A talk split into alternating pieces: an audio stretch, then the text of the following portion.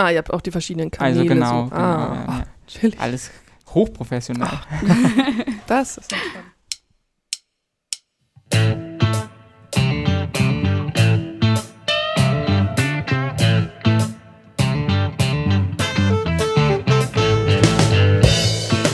Ganz herzlich willkommen zur dritten Ausgabe des Ungleich-Magazin Podcast, Ungleich Audio. Äh, heute nur mit mir Samuel, äh, Fabian, Anka und Jan haben mich heute im Stich gelassen. Das ist aber gar kein Problem, denn ich habe zwei ganz wunderbare Gäste hier von der Seebrücke Erfurt, Ronja und Meli. Hallo. Hallo. Hi. Sehr schön, dass ihr da seid. Ähm, ich habe ja gerade schon gesagt, ihr seid von der Seebrücke Erfurt. Was genau die Seebrücke ist, ähm, besprechen wir gleich. Ähm, jetzt hat mich die Bluetooth-Box gerade kurz aus dem Konzept gebracht. ähm, genau, wir sitzen nämlich heute wieder in meiner WG-Küche, weil wir natürlich keine Redaktionsräume haben, weil wir ein ganz krasses Underground-Medium sind. Ähm, einmal zu Anfang ganz kurz zu euch. Wer seid ihr? Was macht ihr so? Wie seid ihr zur E- Seebrücke Erfurt gekommen? Ähm, ja, genau. Also wir sind beide AktivistInnen von der Seebrücke Erfurt. Ähm, wir beide auch schon ziemlich lange. Also ziemlich lange dafür, dass die Seebrücke ja eine junge Bewegung ist und auch die Seebrücke Erfurt sich erst ähm, im späten Sommer, frühen Herbst 2018 gegründet hat. Wir sind eine ähm, lokale Aktionsgruppe von einem europaweiten Bündnis. Da geht Milli, glaube ich, gleich nochmal drauf ein. Mhm. Und ähm, ja, wir planen Aktionen, ähm, machen Öffentlichkeitsarbeit, starten Kampagnen und versuchen Druck zu machen, um die Festung Europa einzureißen, sage ich mal kurz gefasst. Und das eben aber auch auf einer lokalen Ebene. Also wir gehen auf die Straße, machen Veranstaltungen, drucken T-Shirts und so weiter. Ja, vielleicht noch ergänzend von mir. Ähm, die Seebrücke ist eine europaweite Initiative, eine Graswurzelbewegung. Das heißt, sie ähm, ist sehr lokal zentriert, ähm, aber gleichzeitig halt auch ähm, übergreifend vernetzt. Ähm, und wir setzen uns so im Großen und Ganzen ähm, für sichere Häfen, sichere Fluchtwege und gegen die Kriminalisierung von Seenotrettung ein. Ausschlaggebend dafür, dass sich die Seebrücke gegründet hat, war das Sterben im Mittelmeer und eben die Situation, dass sich im Juni 2018 ähm, gezeigt hat, dass Seenotrettung massiv blockiert und kriminalisiert wird. Ähm, das hat sich unter anderem darin gezeigt, dass zu dieser Zeit die Mission Lifeline festgesetzt wurde. Ähm, Klaus-Peter Reisch, der Captain der Lifeline, wurde ja später dafür auch vor Gericht gestellt und freigesprochen letztlich. Aber ähm, ja, das waren alles ausschlaggebende Gründe, die uns motiviert haben, da aktiv zu werden, weil das halt ein unhinnehmbarer Zustand ist, in dem wir uns da immer noch befinden, weil es wird ja tendenziell alles eher schlechter als besser. Das heißt, sagen die Lokalinitiative Erfurt ist in ein größeres Netzwerk, zivilgesellschaftliches Netzwerk eingebettet, was ja auch europaweit aktiv ist, wenn ich das richtig verstanden habe. Genau. Genau, es gibt halt verschiedene Ortsgruppen ähm, der Seebrücke, meistens in Städten und ähm, je nachdem, wie nahegelegen die, also natürlich, wir haben übergreifend auch immer irgendwie Vernetzungstreffen, aber letztlich ähm, ist es so, dass die näher gelegenen Seebrücke-Städte natürlich irgendwie in einer engeren Kooperation miteinander stehen. Sehr cool. Ähm, dann lass uns doch mal direkt darauf zu sprechen kommen, was die Lokalgruppe Erfurt dann macht. Wir hatten es ja gerade schon kurz erläutert. Die große Dachorganisation quasi setzt sich allgemein für sichere Fluchtwege nach Europa ein, ähm, gegen das Sterben am Mittelmeer, ähm, gegen, ja, wie ihr das schon gesagt habt, die Festung Europa. Das ist jetzt ja aber nun mal, sagen wir, ein Problem, was sich in Erfurt direkt nicht lösen lässt. Ne? Deswegen ähm, wäre da so ein bisschen die Frage, was wollt ihr aus Erfurt heraus bewegen und wie ist das Verhältnis zu dieser Dachorganisation? Eine mehrteilige Frage natürlich. Ähm, also vielleicht mal ganz niedrigschwellig angefangen. Was wir in Erfurt bewegen wollen, ist Leute bewegen, Leute motivieren, auch laut zu sein, mit uns auf die Straße zu gehen, sich an äh, die Parlamente, an die Regierung zu wenden und Druck zu machen. Das ist erstmal, was wir in der Zivilbevölkerung bewegen wollen, also uns da vernetzen, Leute motivieren, ähm, laut sein und dann eben genau dieses, was ich meinte, dieses Druck machen von der unteren Ebene nach oben. Also wir haben ein Stadtparlament, wir haben den Stadtrat in Erfurt und auch alle anderen Städte haben ähm, ihre Lokalparlamente, die auch Signale senden können und die auch sich bereit erklären können, hey, wir haben Kapazitäten, wir können Menschen, die irgendwo gerade an den Außengrenzen festsitzen, direkt aufnehmen. Dieses Signal können ähm, Städte senden. Das Problem ist, dass dann in höherer Instanz das Bundesinnenministerium da halt ähm, den, den, Finger drauf hat. Mhm. Und ähm, ein Potenzial, was die Seebrücke halt ganz stark sieht, ist, äh, dass trotzdem diese kommunalen Druckmechanismen wirken können. Da gibt es dieses Konzept oder diese Idee, diesen Traum von sicheren Häfen. Das ist ja auch der Slogan. Seebrücke schafft sichere Häfen. Und in dem Sinne ist es jetzt schon so, dass sich insgesamt über 180 Städte in Deutschland, und da sind auch echt halt große Städte dabei, sich bereit erklärt haben, Menschen aus Seenot und Menschen auch aus den griechischen Lagern beispielsweise aufzunehmen und zu sagen, das Bundesinnenministerium, also namentlich Horst Seehofer, behauptet, Deutschland kennt das gar nicht, wir wollen das nicht. Und da halt ein Zeichen dagegen zu setzen und Druck zu machen, zu sagen, hey, erlaub uns das einfach, lass die Leute rein, wir nehmen sie auf, wir versorgen die und schaffen ihnen hier ein sicheres Leben. Thüringen hat das ja auch gemacht als Bundesland, wenn ich das gerade richtig auf dem Schirm habe. Hat Erfurt das dann als Stadt auch gemacht? Ist Erfurt unter diesen Städten? Formal gesehen ist Erfurt sicherer Hafen. Ähm, ursprünglich gab es einen viel weiter aufgestellten Stadtratsantrag dazu. Ähm, das heißt, dass der Stadtratsantrag, so wie er jetzt entstanden ist, relativ low angesiedelt ist und ähm, nicht mit der ähm, Bereiterklärung verbunden ist, mehr Geflüchtete über die Quote hinweg aufzunehmen, sondern halt zu sagen, ja, die Integrationsprogramme, die es vor Ort gibt, werden weiter gestärkt und Erfurt erklärt sich äh, solidarisch mit Menschen auf der Flucht. Das ist für uns natürlich mh, hm, naja, noch eine relativ dämpfende Komponente. Mhm. Wir würden uns da auf jeden Fall mehr wünschen. Ich wollte gerade an der Stelle, was du eben gesagt hast, vielleicht nochmal ergänzen, was wir sonst so machen. Ähm, also ein großer Bestandteil unserer Arbeit ist natürlich auch das äh, Sammeln von Spenden. Das mhm. geschieht auf also geschieht auf verschiedene Weise. Ähm, einerseits sammeln wir öfter mal Spenden auf Veranstaltungen, dann eben für Seenotrettungs-NGOs, also zivile SeenotretterInnen, die ehrenamtlich Menschen auf dem Mittelmeer retten oder eben für Initiativen, die zum Beispiel in Griechenland in den Lagern vor Ort aktiv sind und da Menschen supporten. Und parallel ähm, würde ich sagen, ist es mir zumindest, aber ich glaube auch uns als Gruppe ein großes Anliegen, auch migrantische Organisationen und Geflüchtetenorganisationen hier in Erfurt oder in Thüringen vor Ort zu stärken und zu unterstützen in ihrer Arbeit. Mhm. Da sind wir auch öfter mal eingeladen. Das, das läuft ganz gut. Äh, das wäre tatsächlich eine Frage, die ich auch gehabt hätte, ähm, nämlich wie ihr den aktuellen Zustand sozusagen der Infrastruktur in Erfurt für Geflüchtete einschätzt. Ne? Also, weil wenn man sagt, okay, ähm, wir fordern, dass Erfurt sicherer Hafen ist, was ja eine nur zu unterstützende Forderung erstmal ist, schließt sich mir dann die Frage tatsächlich an, ist Erfurt dafür eigentlich überhaupt geeignet? Also es wäre ja auch schön, wenn sich die Stadt dann dementsprechend darauf vorbereitet. Also auch das ist, glaube ich, wieder äh, komplex. Ähm, mhm. Also zum Beispiel der Oberbürgermeister Andreas Bausewein rühmt sich immer sehr damit und auch ähm, verschiedene andere Akteure rühmen sich damit, dass 2015, als es eben gerade diesen Sommer der Migration gab, wo wirklich viele Menschen nach Europa kommen konnten letztendlich und irgendwie so ein bisschen Hoffnung da war, dass gerade sich das mit diesem Grenzregime irgendwie gerade zu lockern schafft, äh, dass Erfurt da super aktiv war ähm, und auch die Stadt super viel geleistet haben soll. Und ähm, das würden wir insofern ein bisschen anders, also so sehen, aber vor allem sehen, dass das auch super viel an zivilem Engagement mhm. von Bevölkerung lag, mhm. die super viel Sachen gewuppt haben, von Vereinen und Initiativen und einfach BürgerInnen, die sich engagiert haben. Und ähm, ähm, mit der Unterbringungslage, weil Unterbringung ist ja immer eine ganz wichtige Frage. Wo sollen Leute wohnen? Ja. Ähm, kann ich dir jetzt tatsächlich keine Zahlen nennen. Es gibt, glaube ich, den Anspruch, immer eine dezentrale Unterbringung zu schaffen. Das wird aber nicht, also dezentral heißt, Menschen kommen in eigene Wohnung, eine Familie kriegt eine eigene Wohnung.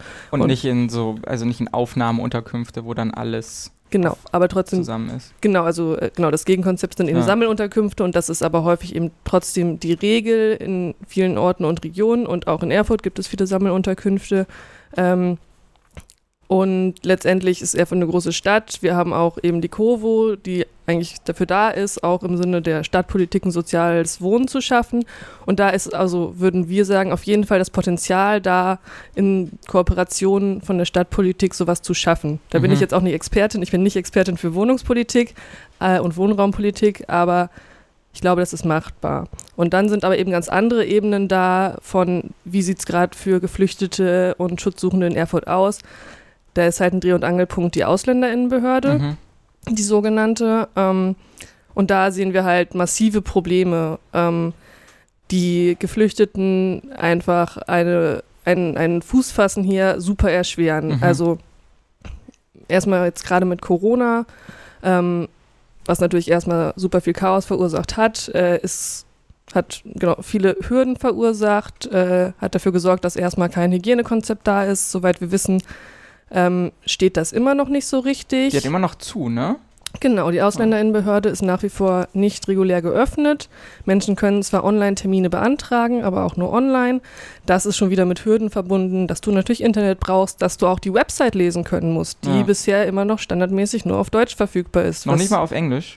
Ähm, auf jeden Fall nicht durchgehend. Okay. Also da gibt es einfach super Probleme. Da brauchen man Mhm. letztendlich Menschen, die dann die Sprache noch nicht gelernt haben, Mhm. auch Unterstützung. Äh, und die kommt nicht von der Stadt am Ende. Ja.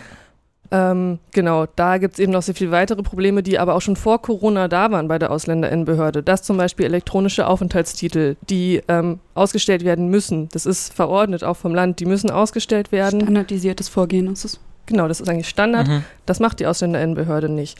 Ähm, dann auch generell, was Niedrigschwelligkeit bei den ähm, Behördenterminen äh, betrifft, werden einfach Sachen, die eigentlich Standard sind und die da sind, nicht genutzt. Äh, es gibt eigentlich Dokumente in allen gängigen Sprachen äh, für, für Menschen aus Herkunftsländern, die werden nicht ausgeteilt an die Menschen.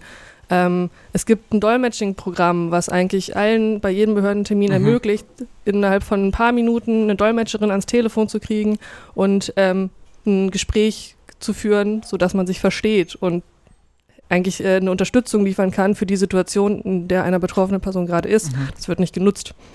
Ähm, und ja, wir sehen da schon eine rassistische Struktur auch hinter, denn in Auseinandersetzung mit dem Flüchtlingsrat Thüringen beispielsweise, eine Initiative, die super wichtige Arbeit macht, Mhm. ähm, um da Situationen zu verbessern, wissen wir auch, dass es halt einen Unterschied macht, ob die Personen, ähm, die betroffenen Personen, die äh, mit einer Sprachbarriere da anrufen oder erscheinen, ähm, wirklich, ob ihnen geholfen wird oder nicht, oder ob Mhm. da jetzt jemand, äh, eine Person mit deutschem Pass, Mhm. möglicherweise noch von einem initiativen Verein Mhm. mitkommt und mit ein Auge drauf habt, Mhm. ob da gerade wirklich die Unterstützung kommt, die da sein müsste. Vielleicht als kurze Ergänzung noch zum elektronischen Aufenthaltstitel. Also ähm, das ist ein massives Problem, dass der in Erfurt nicht ausgestellt wird, weil das Geflüchtete in Situationen bringt, in denen sie eigentlich auf diesen Titel angewiesen werden. Also es werden Ersatzdokumente ausgestellt, die werden von verschiedenen Be Behörden faktisch einfach nicht anerkannt. Gibt es dafür eine Begründung, dass der elektronische Aufenthaltstitel nicht ausgestellt wird oder Also mir ist passiert keine einfach geläufig. nicht? Okay. Mir ist auch keine gängige und sinnvolle Begründung bekannt. Also und im Grunde genommen haben die Menschen ein Recht darauf, das, also worauf ich gerade nochmal zu sprechen kommen Mhm. wollte, wenn ähm, Geflüchtete ohne diesen Aufenthaltstitel in Polizeikontrollen kommen, ähm, führt das zu Problemen. Das kann sogar so weit geben, dass die Menschen deshalb in Gewahrsam genommen Mhm. werden. Das passiert faktisch, glaube ich, nicht so oft, aber das ist halt eine Handhabe, die die Polizei an dieser Stelle hätte. Und außerdem äh, schränkt es die Menschen ein, was halt ähm, mögliche Bewegungsfreiheit anbelangt. Also die Reise in andere Städte, in andere Bundesländer. In anderen Bundesländern verstärkt sich die Situation natürlich nochmal. Mhm. Also in Erfurt hat man möglicherweise bei der Polizei schon mal davon gehört, dass diese Titel nicht ausgestellt werden. In anderen Bundesländern äh, ist es durchaus problematischer. Genau, und ich würde vielleicht noch einmal kurz ergänzen, irgendwie, dass ich meine, genau, Termine werden nicht vernünftig vergeben, Mhm. gerade bei der Ausländerinnenbehörde. Ähm, das klingt jetzt so lapidar, aber das ist halt für Menschen teilweise existenziell. Also da Ja. brauchen Menschen eine Verlängerung von ihrem abgelaufenen Aufenthaltstitel. An sich sind sie geduldet beispielsweise und können da bleiben, aber trotzdem haben sie im Moment eben nicht das Dokument, bekommen keine Verlängerung und sind in dem Moment konfrontiert mit einer massiven Angst, nicht bleiben zu Ja. können, weggeschickt zu werden oder überhaupt gar, gar nicht zu wissen, was ist jetzt eigentlich los, niemand redet mit mir und ähm, das ist einfach nicht hinnehmbar. Ja. In dem Kontext, also wir haben als letztes mit äh, Laura Wahl gesprochen, die ja Mitglied des Stadtrats ist und auch im Thüringer Landtag. Da ging es um andere, um andere Themen, aber eben auch um dieses Thema im Endeffekt Behördenversagen. Und du hattest das ja schon mal kurz angeschnitten, aber habt ihr das Gefühl, dass das einfach Inkompetenz und Überforderung ist oder habt ihr eher das Gefühl, dass da eine Intention hintersteht, dass von der verwaltenden Seite der Wille nicht da ist, diese Strukturen, die ihr gerade beschrieben habt, zu schaffen? Also relativ grundsätzlich schon mal gesprochen, äh, wenn wir hier vom Behördenversagen reden, dann ähm, sehen wir da halt auch eine grundsätzlichere Problematik drin, nämlich dass es diese Behörde, diese Ausländerinnenbehörde überhaupt gibt. Weil wir als Initiative stehen ja für die Möglichkeit, dass äh, Menschen sich frei bewegen können und ihren Wohnort frei wählen können. Das heißt, dass Menschen sich realpolitisch jetzt überhaupt in diese Situation begeben müssen, ist halt schon äh, problematisch genug. Ähm, und parallel sieht man halt schon, dass da halt auch Struktur hintersteckt. Also wir haben Berichte gehört von Menschen, ähm, die beschreiben, dass halt ähm, schon neue Arbeitsstellen für die Ausländerinnenbehörde halt freigegeben sind. Also dass Kapazitäten da wären, neue Menschen mhm. einzustellen, mhm. Arbeitsverlagerungen zu schaffen. Und das findet alles einfach nicht statt. Und vielleicht ergänzend nochmal zu dem, was du vorhin gesagt hast. Also die Ausländerinnenbehörde schafft es nicht, irgendwie in Gespräche mit, mit Betroffenen, mit Geflüchteten zu kommen und Aufnahmetitel auszustellen, äh, Aufenthaltstitel auszustellen oder zu verlängern, aber sie schafft es in dieser Zeit, Abschiebungen weiter durchzuführen, mhm. die äh, in meinen Augen äh, einfach nur Menschenrechtsverletzungen sind. In meinen auch. ähm, kurz um auf ein Thema von relativ am Anfang nochmal zurückzukommen, weil ich das wichtig und interessant finde. Ne? Ja, du meintest, ihr wollt die Leute vor Ort ansprechen, ihr wollt Aufmerksamkeit schaffen. Was habt ihr denn dafür ein Gefühl, wie das in Erfurt so ankommt? Was bekommt ihr da für Feedback? Naja, sehr unterschiedliches, verständlicherweise, weil Stadtbevölkerung unterschiedlich und divers und sehr heterogen ist. Ähm, naja, das geht von ähm, einfach Menschen, die vorbeikommen und, mhm. und äh, einfach mal Zuspruch geben und sagen, mhm. hey, toll, dass ihr das macht, äh, über Leute, die zu uns kommen, wenn wir mal auf dem Fischmarkt stehen und sagen, hey, wie kann ich mitmachen und dann tatsächlich auch zum Plenum kommen das nächste Mal und vielleicht sogar noch zum übernächsten, äh, bis zu Hitlergrüßen, die gezeigt werden, neben der Veransammlung von uns. Ja, das ist vielleicht so ein bisschen die Spannbreite. Teilweise ähm, auch eine Androhung von Gewalt, also äh, einer verbalen Gewalt, aber das findet schon auch statt. Ähm, ja, dass Menschen uns erzählen, was man so eigentlich mit uns anzustellen hätte. Ja, weil also die Frage kommt ein bisschen daher, klar, es leben unterschiedliche Leute in der Stadt, es wird unterschiedliche Reaktionen geben, aber man hat ja doch schon ein Gefühl, ob man sich jetzt persönlich wohl damit fühlt, ob man sich sicher bei seiner, beziehungsweise in dem Fall bei eurer Arbeit fühlt. Und das war so ein bisschen die Frage. Also habt ihr allgemein das Gefühl, auch wenn es natürlich immer mal leider negative Reaktionen gibt, was bei euch überwiegt oder ob ihr wirklich sagt, okay, manchmal fühle ich mich oder einen überwiegenden Teil der Zeit fühle ich mich eher unwohl oder eher wohl.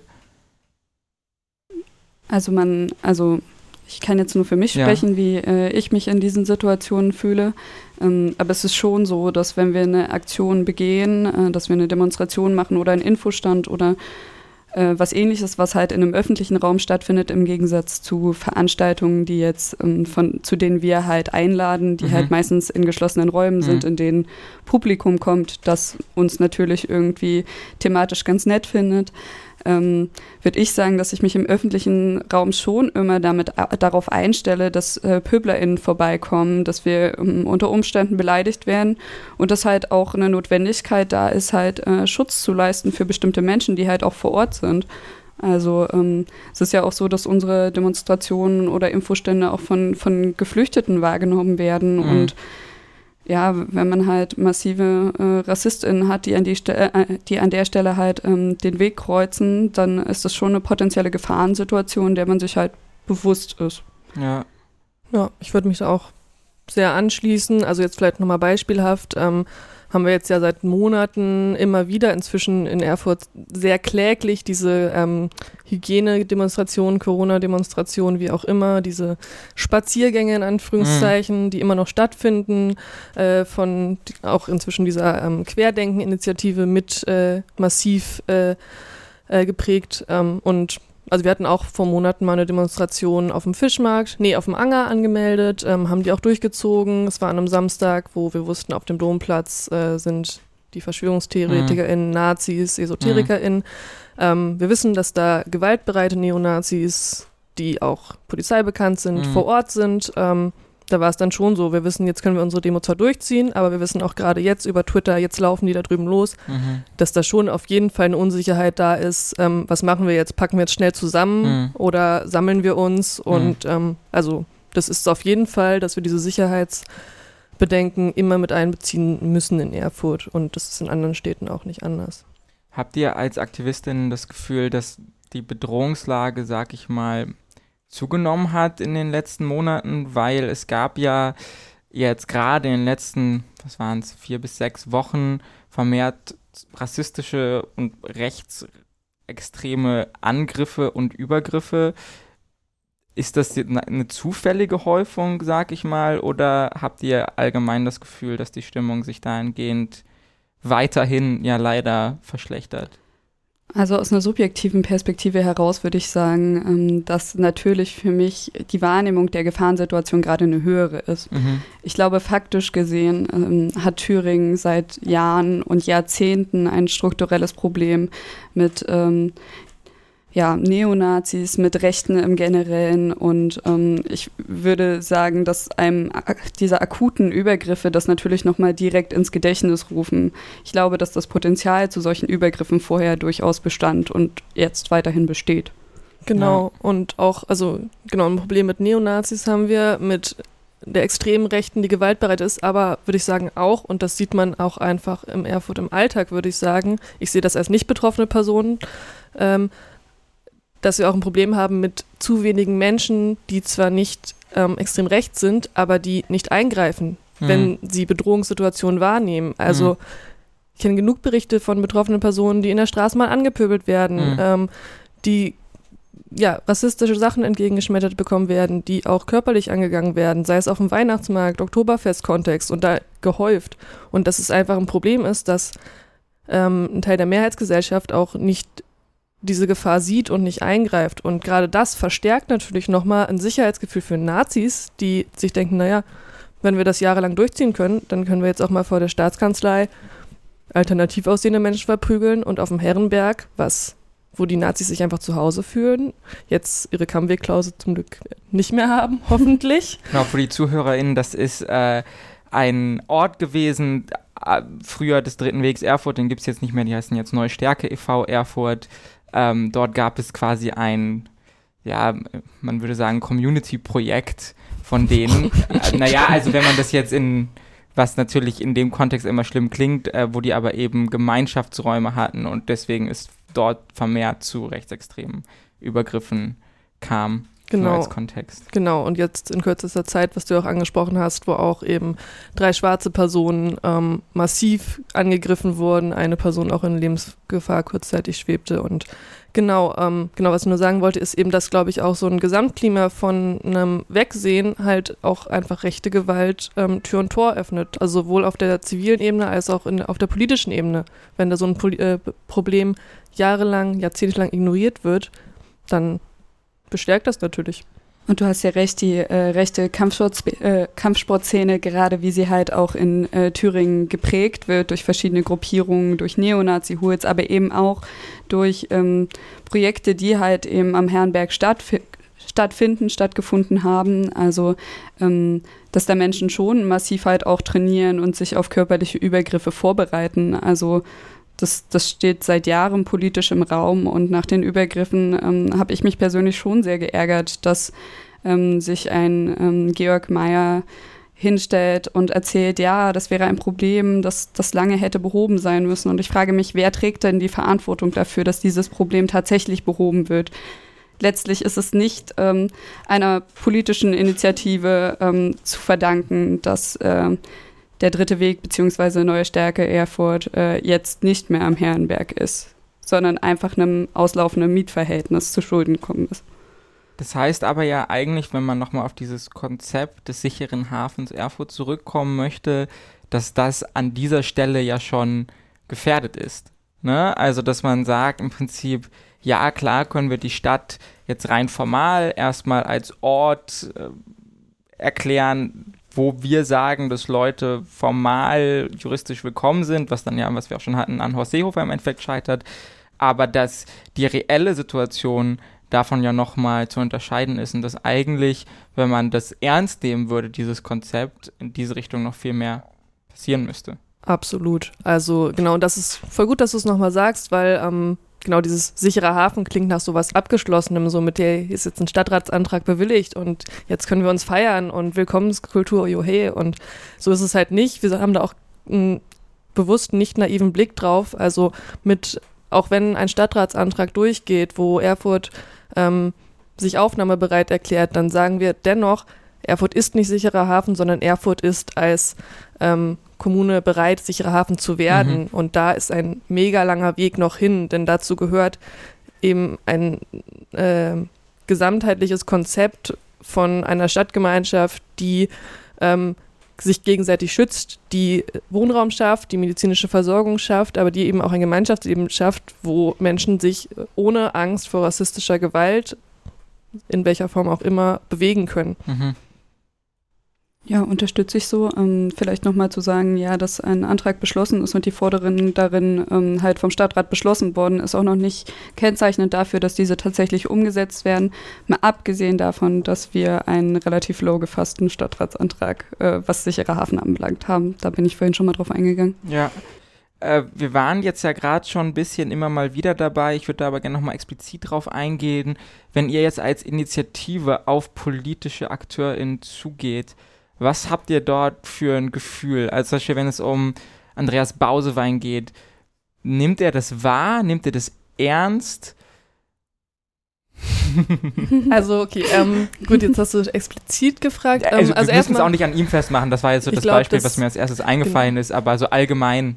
Ich glaube, das ist auch einfacher, weil von Andreas Bausewein hören wir in der Regel sehr wenig Resonanz. Mhm. Ähm, also erstmal politische AkteurInnen sind ja super vielfältig. Also gerade die politische, Ak politischen AkteurInnen, die ich eigentlich viel wichtiger finde momentan, die viel mehr bewegen, äh, sind eigentlich die zivilen Bewegungen, die sich auch in Erfurt mhm. befinden, die mit uns Allianzen bilden. Aber du willst, glaube ich, eher ich auf will Parteien auch die formalisierte, hinaus. genau, Stadt, also Stadtrat und ja, Exekutivorgane, mhm. sag ich mal, Legislativorgane.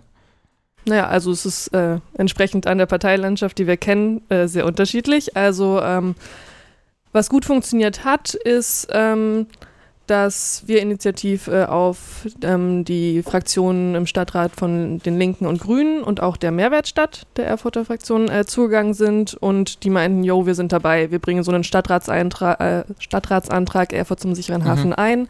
Es gab so einen kleinen Versuch auch schon mal ähm, Ende 2018, würde ich jetzt nicht tiefer drauf eingehen. Mhm. Ähm, und ähm, die meinten so erstmal, jo, wir sind dabei und wir schreiben den Antrag. Da haben wir letztendlich auch super viel ähm, Formulierungsarbeit geleistet und ähm, haben da sehr viel unsere Interessen eingebracht, haben auch gemeinsam festgestellt, ähm, ja, mit diesen Standardforderungen von wir sind aufnahmebereit und wir erklären uns solidarisch, ist es eigentlich nicht getan, weil wir alle gesehen haben, es gibt noch viel mehr Missstände in Erfurt. Eben die Ausländerinnenbehörde, die wir angesprochen haben. Ähm, und so weiter und haben da einen sehr umfänglichen Antrag formuliert und dann merkt man eben, okay, wie kommen wir jetzt weiter? Ein Stadtratsantrag braucht eine Mehrheit, um beschlossen zu werden. Und da ging es dann eben an die nächsten Hürden und ähm, wurde auch zunehmend schwieriger, weil ähm, also wir sind keine ParteipolitikerInnen und tatsächlich ist es äh, spannend gewesen und auch frustrierend gewesen, eben in solche Verhandlungen mhm. mit anderen Fraktionen dann reinzugehen ähm, namentlich alle außer der AfD, weil da haben wir keinen Grund, mit denen zu verhandeln. Also mit Nazis brauchen wir nicht reden. Ähm, aber auch gerade in den Verhandlungen mit der SPD oder auch der CDU, was heißt Verhandlungen? Wir sind in deren Gespräche gegangen, haben das Konzept vorgestellt und schon ähm, eben Widerstand da äh, wahrgenommen, ähm, der unterschiedlicher Natur war. Also was wollte ich gerade sagen? Also was sind da so die Einwände, die dann dann kommen?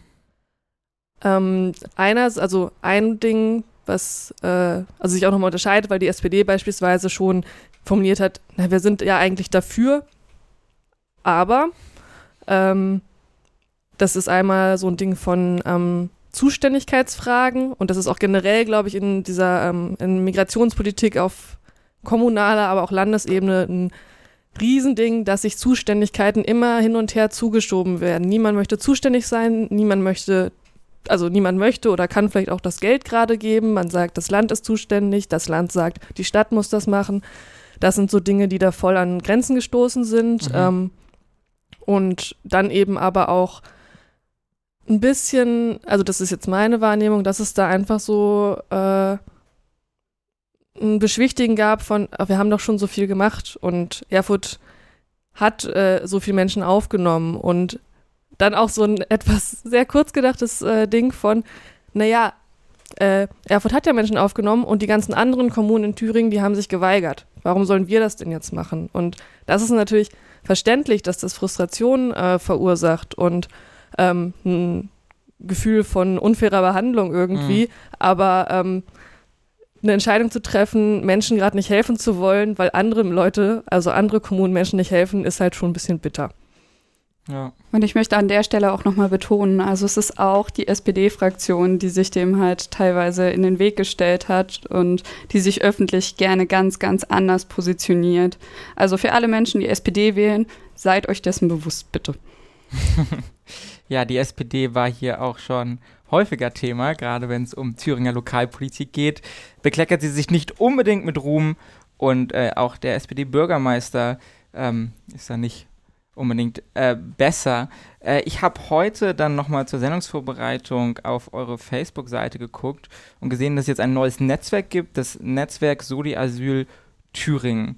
Wollt ihr da vielleicht einmal noch kurz erklären, was ihr dort jetzt macht, ähm, was da das Ziel ist? Mhm. Also ähm, das Soli, äh, Soli Asyl Thüringen ist ein Netzwerk, ähm, das da ist, um illegalisierte Menschen bzw. Menschen, die von Abschiebungen betroffen sind und ihre Soli-Gruppen zu unterstützen.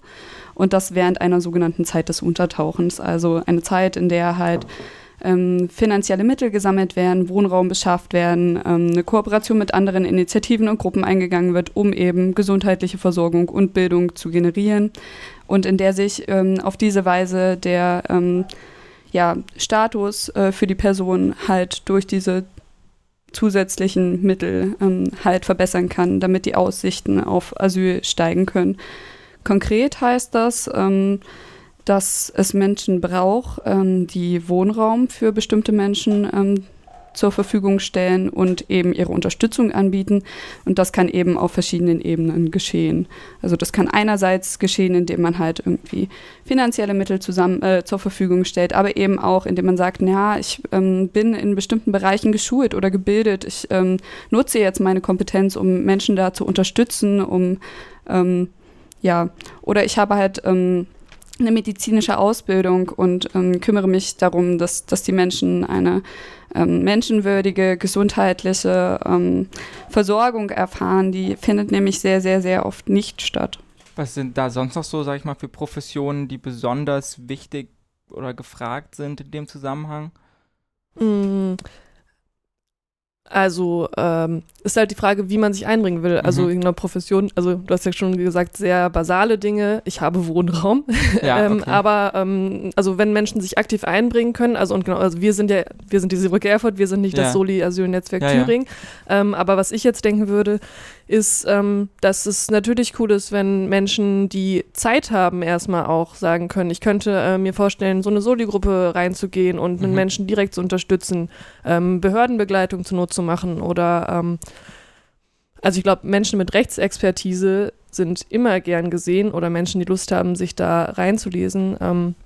Und voll oft braucht es ja auch einfach Menschen, die sich ähm, an den Bedürfnissen der Betroffenen beziehungsweise also der ähm, Menschen orientieren und äh, die auch einfach erstmal auf einer ganz basalen Ebene darauf hören, ähm, was möchtest du gerade, wie können wir dich unterstützen und dann nach Mitteln und Wegen zu suchen, wie das möglich ist. Und dabei kann man sich auch immer noch an andere Initiativen wenden. Also äh, die Möglichkeit steht ja im Raum, aber wenn wir hier von Professionen sprechen, dann würde ich sagen, naja, im Grunde genommen reicht es einfach, wenn man, wenn man ein bestimmtes Interesse für äh, Menschen aufbringen kann und einfach mal zuhört und wahrnimmt, was die Betroffenen sich wünschen.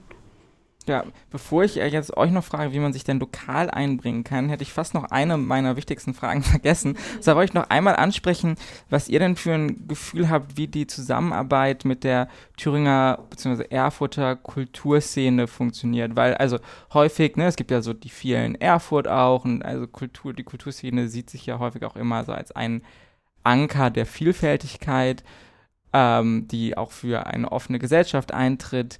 Meine Frage wäre da, ob ihr da das Gefühl habt, dass sie das auch tatsächlich tut. ähm, und ob ihr da Feedback überhaupt erfahrt, ob es diese Anknüpfungspunkte überhaupt gibt, ob ihr euch da mehr wünscht. Mm, also ich glaube, die Anknüpfungspunkte sehe ich voll, weil es also gerade in der unabhängigen Kulturszene ähm, kenne ich über verschiedene Ecken so viele coole Leute, die so viel wuppen wollen und das halt teilweise einfach nicht schaffen, weil mhm. die bis oben hin halt voll sind, damit irgendwie ihre Kulturszene äh, am Laufen zu halten und überhaupt am Leben zu erhalten. Ähm, ich würde sagen, da gibt es wirklich viele AkteurInnen, die versuchen, das zu machen. Und ich mhm. meine, was Kulturakteure können, ist Veranstaltungen machen und auch irgendwie eine Öffentlichkeit schaffen, die noch irgendwie mit Spaß und ein bisschen ähm, Genuss verbunden ist. Und also wir haben auf jeden Fall schon Kooperationen mit verschiedenen, mhm.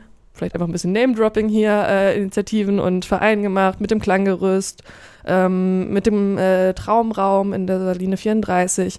Und das sind einfach immer super nette und entspannte Kooperationen. Wir können da Veranstaltungen machen. Gleichzeitig gibt es ein bisschen Werbung für den Raum, dass Leute wiederkommen. Und insofern gibt es da, glaube ich, schon Ansätze von, ähm, wir geben uns gegenseitig eine mhm. Bühne und vor allem ähm, die Kulturleute haben Bock, irgendwie uns auch eine Bühne zu geben, um halt Leute zu motivieren, sich mit zu engagieren. Ähm, das sind, finde ich, schon echt gute Ansätze. Aber ich glaube, es muss nachhaltiger und weitergedacht werden. Mhm. Allerdings habe ich jetzt auch nicht den Masterplan, wie man mit all diesen sehr hohen Ambitionen versuchen sollte zu jonglieren, um das auch wirklich ja. zu schaffen. Genau, mir ist gerade noch eingefallen, ähm, was Kulturinitiativen anbelangt, dass wir ähm, letztes Mal bei Kultur flaniert dabei waren, soweit ich mich erinnern kann. Jetzt 2020 oder 2019? 2019. Ja. Ähm, okay. Das hat wieder stattgefunden. Ja, es war 2020. ja. ähm, genau, da waren wir auf jeden Fall dabei. Ich ähm, kann mich nur nicht mehr so konkret. Ich glaube, da wurde uns relativ freie Hand gelassen, auch äh, wie wir uns da einbringen das ist wollen. Immer relativ selbst organisiert. Ja, ja auf so. jeden Fall. Eine, ein, ja, ein Potenzial, aber auch eine Hürde. Ähm, ja, voll. Und ähm, genau, also was ich vielleicht wichtig fände bei diesem Gedanken von die Kultur will vielfältig sein. Das muss aber eben auch in der Tiefe mitgedacht werden. Das muss eben auch anfangen bei, ähm, was habe ich für ein Veranstaltungskonzept? Schaffe ich Awareness-Konzepte, die eben auch Rassismuserfahrungen berücksichtigen, die Rückzugsräume und äh, AnsprechpartnerInnen schaffen? Ähm, bei Fragen wie, also bei größeren Räumen, welche Security-Firma stelle ich ein? Denn auch Security-Firmen, gerade in Thüringen, sind ähm, teilweise von Nazis durchzogen und ähm, da kann es eben auch letztendlich einfach zu, zu Fällen von ja, rassistischer Türkontrolle kommen. Und also ich glaube, sowas muss halt wirklich breit und tief gedacht werden, um in Gesamtheit und auch am besten gemeinsam zu versuchen, Konzepte zu finden, um als Kulturlandschaft noch ein bisschen besser zu sein als die, naja, Rassist, also als die, ja, grundrassistische Gesellschaft um uns rum. Also dann muss der Anspruch echt da sein, das zu versuchen. Und das so von der Wurzel an. Ja, ja. das finde ich auf jeden Fall einen äh, wichtigen äh, Aufruf. Äh, an dieser Stelle nochmal kurz der Hinweis, wir haben vor eineinhalb Monaten jetzt inzwischen ein kleines Feature veröffentlicht zu dem Tod von Ireneusz Schiderski, der 1991 von rechtsextremen Security-Kräften zusammengeschlagen wurde und daraufhin verstorben ist. Und da geht es auch noch mal ein bisschen äh, in dieser Folge um Strukturen rechtsextremer Gewalt äh, gerade in der Security-Szene, sage ich mal. Das heißt, wer sich da noch ein bisschen informieren möchte, kann da gerne reinhören. Ähm, wenn man euch jetzt unterstützen möchte, nachdem man den Podcast gehört hat, wo findet man euch? Wie kann man das tun? Was sind die Anlaufstellen? Mhm. Ja, also bis vor der Corona-Zeit hätte ich jetzt gesagt, wir haben jeden Dienstag ein offenes Plenum. Ich würde sagen, dieses Plenum ist schon nach wie vor offen. Allerdings müssen wir natürlich gucken, dass das Ganze irgendwie safe abläuft. Deshalb wäre es cool, wenn ihr Lust habt, Teil unserer Gruppe zu werden, ähm, dass ihr euch vielleicht im Voraus bei uns meldet, entweder über Facebook oder halt per E-Mail. Ähm, genau, und mit uns mal schnackt. Was sind da so die Adressen? Also Facebook wahrscheinlich einfach Seebrücke Erfurt. E-Mail-Adresse ist äh, seebroecke-erfurt at riseup.net. Ähm, genau, und darauf antworten wir in der Regel auch relativ flink. ähm, genau, und als Einstieg erstmal könnt ihr euch auf äh, allen gängigen, also Facebook, Instagram, Twitter, unsere Kanäle abonnieren, ähm, ein bisschen anschauen, womit wir uns eigentlich beschäftigen, was wir so machen.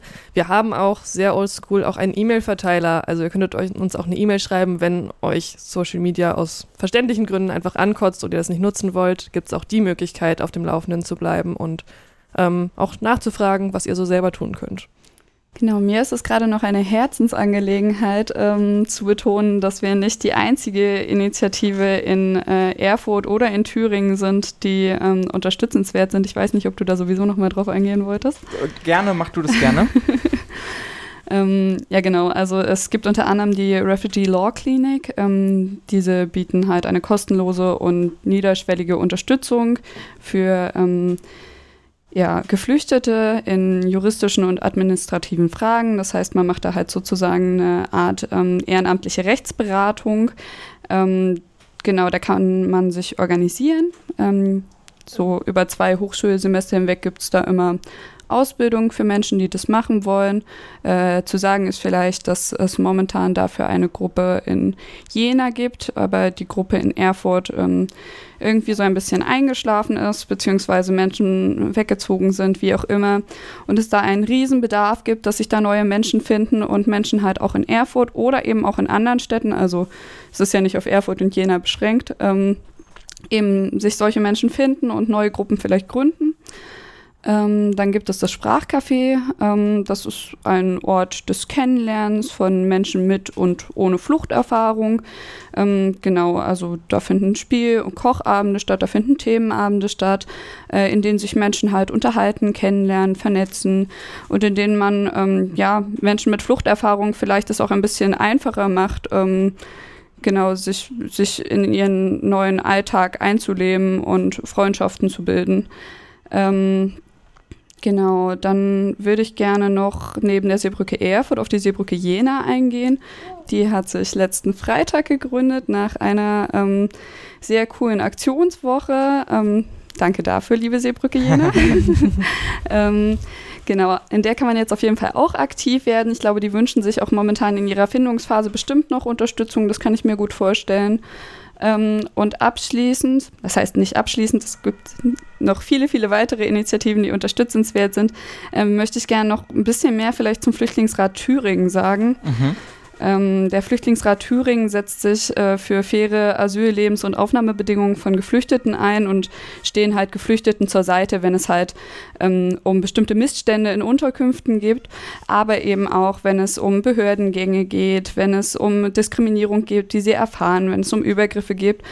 Und ich möchte nochmal ganz konkret auf die ähm, auf, auf Missstände in der Erstaufnahmeeinrichtung in Suhl an dieser Stelle zu sprechen kommen. Das ist akut etwas, das gerade durch den Flüchtlingsrat sehr, sehr, äh, eine sehr breite Öffentlichkeit erfährt. Und zwar geht es darum, ähm, dass sich am ähm, letzten Dienstag ähm, schwer, ein schwerer Übergriff durch das Personal des Sicherheitsdienstes der Erstaufnahmeunterkunft, äh, Erstaufnahmeeinrichtung ähm, ähm ereignet hat.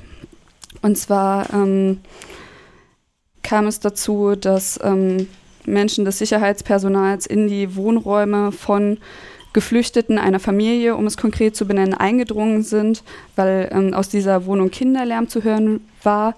Ähm, es muss an dieser Stelle ganz, ganz klar betont werden, ähm, dass das ähm, trotzdem ähm, Privaträume sind, auch wenn es in der Erstaufnahmeunterkunft ist. Also das fällt unter den Schutz der Wohnung. Ähm, die Sicherheitskräfte wären nicht befugt gewesen, in diese Räume einzudringen. Ähm, und als ähm, der Vater der Familie ihn davon abhalten sollte, wurde er halt schon zurückgestoßen. Ähm, die Mutter der Familie nahm daraufhin das Handy und versuchte die äh, Vorfälle zu dokumentieren, wurde daraufhin auch brutal angegriffen. Die Kinder schrien im Hintergrund, die Frau wurde geschlagen, sie wurde zu Boden gedrückt, sie wurde an den Haaren äh, gezogen. Ähm, es gibt verschiedene Bilder und Videos, die diese Vorfälle dokumentieren. Und ähm, letztlich kam es zu weiteren Übergriffen von Menschen, die dieser Familie eben zu Hilfe eilen wollten. Und unter diesen Betroffenen war eben auch eine Frau, die zuvor ähm, ihr Kind verloren hatte ähm, in, im siebten Schwangerschaftsmonat und das, weil die ähm, Erstaufnahmeeinrichtung Suhl sie nicht ordentlich und fachgerecht medizinisch betreut hat. Also äh, sie kam also es kam zu keiner fachgerechten Behandlung ihrer Schwangerschaftsbeschwerden, mit denen sie sich mehrmals an den Lagerarzt gewendet hat. Und ähm, daraufhin konnte in, in der Klinik halt nur noch der Tod des Kindes festgestellt werden. Und Genau, eben diese Frau war dann auch nochmal betroffen ähm, beim Zuhilfeeilen der Familie von, von den massiven Gewaltübergriffen der äh, Security, äh, Security-Firma, die da angestellt ist. Und genau, ähm, der Flüchtlingsrat Thüringen hat ähm, diese Vorfälle dokumentiert und ähm, ist dabei, Betroffene zu unterstützen. Ähm, das ist eine super wichtige und stabile Arbeit, ähm, die da geleistet wird an dieser Stelle. Und mir war es trotzdem nochmal wichtig, diesen Übergriff gerade zu benennen, weil es einfach schockierend und nicht hinnehmbar ist, was da halt auch von staatlicher Seite anteilig getragen wird. Ähm, Vielleicht noch kurz, ähm, wie man sich beim Flüchtlingsrat engagieren kann. Also einerseits gibt es halt äh, eine Mitgliedschaft, die man annehmen kann. Also man kann Fördermitglied werden und kann natürlich auch fragen, wie man sich anderweitig einbringen kann, äh, welche, äh, welche Unterstützung da gewünscht ist. Und man kann eben äh, spenden. Und ich würde gerade nochmal dir das letzte Wort einfach nehmen Das und okay. an Millie anschließen. Ähm, gerade das, was du betont hast, äh, nur ein Satz dazu. Das ist, glaube ich, einfach nochmal klar, weil wir ganz wenig gerade über die Lage an den Außengrenzen geredet haben. Ähm, das zeigt einfach nochmal unsere Forderung, wie wichtig die ist, dass es wichtig ist, dass ihr die unterstützt, alle Lager aufzulösen, von Moria bis nach Suhl. Ja, ganz äh, lieben Dank für das, diese sehr wichtige, es ist keine Nachricht, aber Erläuterung. Ähm, auch wenn wir jetzt natürlich den Podcast auf so einer ein bisschen traurigen äh, Note beenden, aber das ist an der Stelle, denke ich, auch nötig und auch an dieser Stelle von uns äh, auf jeden Fall nochmal der Aufruf, sich zu engagieren, die Stadt um sich herum so zu gestalten, dass sie für alle BewohnerInnen ein sicherer, ein schöner, ein lebenswerter Ort ist. Ähm, und in dem Falle ist es dann vielleicht sogar noch mal ein bisschen wichtiger, als sich für seine nächste Studentin-Party einzusetzen. Ähm, Ronja und Meli, ich bedanke mich ganz herzlich dafür, dass ihr heute hier bei mir wart. Ähm, ihr könnt uns weiterhin auf der Website ungleich-magazin.de lesen. Wir würden uns natürlich immer darüber freuen, wenn ihr den Podcast abonniert und uns auch Feedback gebt, was euch gefallen hat, was euch nicht gefallen hat und wen ihr vielleicht gerne nochmal zu anderen Themen hören werden. Das war's von mir. Tschüss, tschüss. Oh. Tschüss.